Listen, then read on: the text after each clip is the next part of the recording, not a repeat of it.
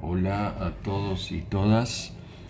Hoy les hablaré de la película El joven Ahmed de los hermanos Dardenne. Película de 2018 que he visto ayer por Pubit. La película sigue a Ahmed, un puber musulmán de un pueblo belga quien no vacila en llegar a la violencia en función de la interpretación que hace él de las enseñanzas de su imán y del Corán. Esta vez los hermanos Dardenne encaran un tema espinoso y lo hacen con franqueza y sin temores. Digo sin temores porque no temen que al abordar el tema del fundamentalismo islámico sean tildados de islamófobos. La película establece con acierto, entonces, un cruce entre la psicología del personaje, el contexto en el que se mueve y cierta perspectiva del Islam, pero sin que ésta quede relativizada o desdibujada por lo primero. Son tres dimensiones que se potencian entre sí. Hay un inevitable choque y algo de ironía también entre el laicismo de la escuela pública belga y las objeciones de algunos padres musulmanes que se oponen por razones religiosas a las propuestas de la maestra de origen árabe de Ahmed. Un importante aspecto que pasó desapercibido para la crítica es la centralidad en la historia de las mujeres como amenaza, oponentes y desafiantes de la misoginia religiosa y machista del Islam, como representantes del mal que hay que eludir, combatir e incluso eliminar.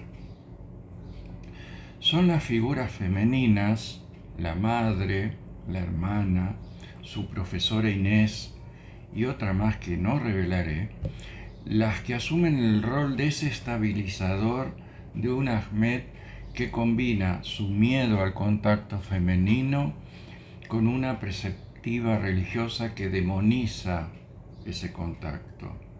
Mientras que el imán Yusuf asume el rol del padre ausente, garante de las reglas, cuyas enseñanzas el joven combina con las de un líder religioso que sigue en la web.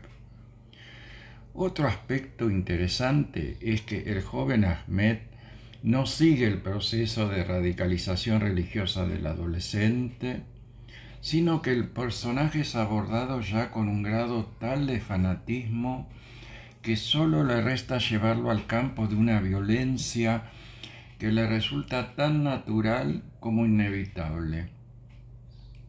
Por otro lado, es ilustrativo cómo el sistema encara y busca reencauzar estas situaciones, poniendo énfasis en el respeto y la contención.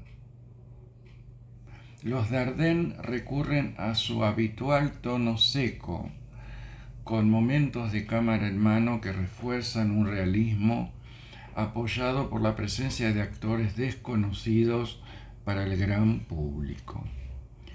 Idir Ben Adi asume el difícil y por momentos antipático rol de un adolescente impenetrable, resuelto, fanático y tenaz, con una opacidad que sostiene una impredecibilidad que al drama psicológico y social le suma elementos de thriller, en una historia que perturba aún más por presentarnos a un fundamentalista que no está encuadrado y que actúa absolutamente por su cuenta.